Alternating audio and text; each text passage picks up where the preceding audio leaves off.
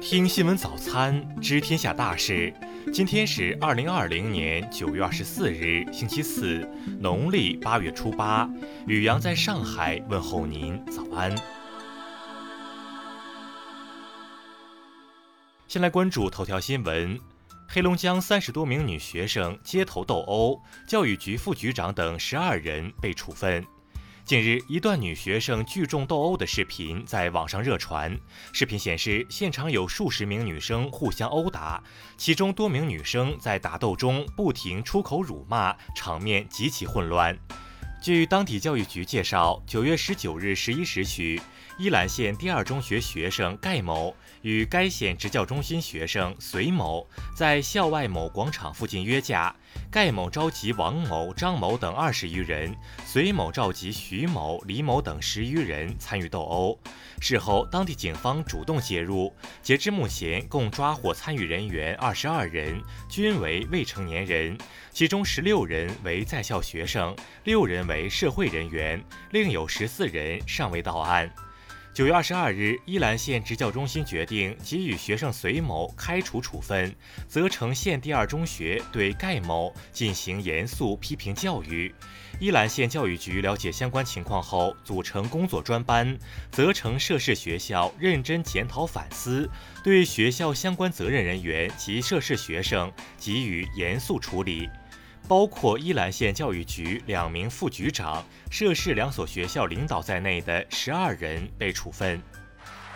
继续关注国内新闻，外交部消息，自本月二十八日零时起，允许持有效中国工作类、私人事务类和团聚类居留许可的外国人入境，相关人员无需重新申办签证。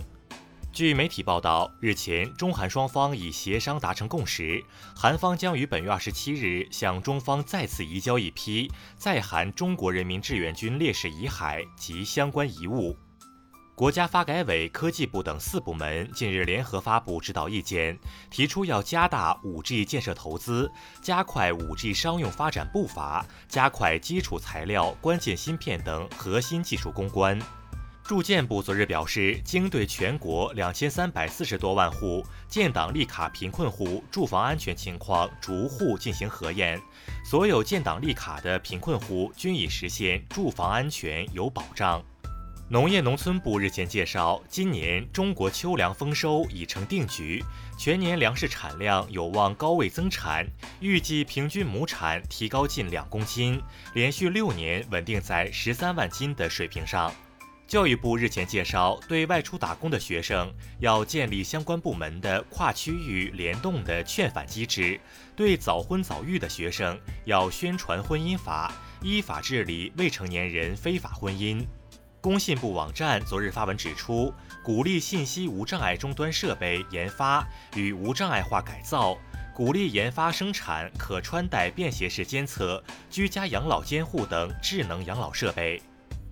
国家邮政局日前指出，要持续推进快递包装标准化、绿色化、减量化和可循环，督促寄递企业采购使用环保包装，推进可循环、可折叠快递包装的规模化应用。再来关注国际新闻。二零二零年美国总统大选首场辩论将于当地时间二十九日举行，包括特朗普和拜登的过往经历、新冠病毒大流行、种族歧视、经济等六个主题。美国国会众议院二十二日晚以三百五十九票赞成、五十七票反对的结果表决通过一项临时预算案，以避免政府在二零二零财年结束后关门。美国宇航局二十一日公布了一项二百八十亿美元的计划，预计在二零二四年将美国首位女性宇航员和另一位男性宇航员送上月球。国际可再生能源署二十二日晚间表示，各国应将推动能源转型作为疫情后经济复苏的核心，这将带来显著社会经济效益。据法新社消息，在德国等各方努力下，土耳其和希腊于二十二日表示，双方已同意就地中海东部有争议水域问题举行对话。俄罗斯总统普京二十二日表示，一直以来，联合国都在忠实履行自己维护世界和平的神圣使命，要继续巩固联合国在维护世界和平和安全方面的作用。日本政府人士二十三日透露，拟最快于十月初大幅放宽因疫情而采取的边境口岸对策，有条件恢复来自全球各地的入境。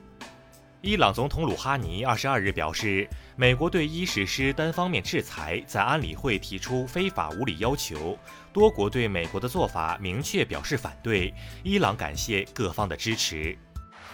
继续关注社会民生新闻。西藏自治区林草局昨日表示，对综艺嘉宾采摘西藏珍稀植物的相关情况高度关注，后续调查结果将及时向外界披露。上海警方近日成功侦破一起制售假冒知名品牌月饼案，抓获犯罪嫌疑人四十余名，查获假冒月饼成品一点二万余盒，散装月饼十八万余个。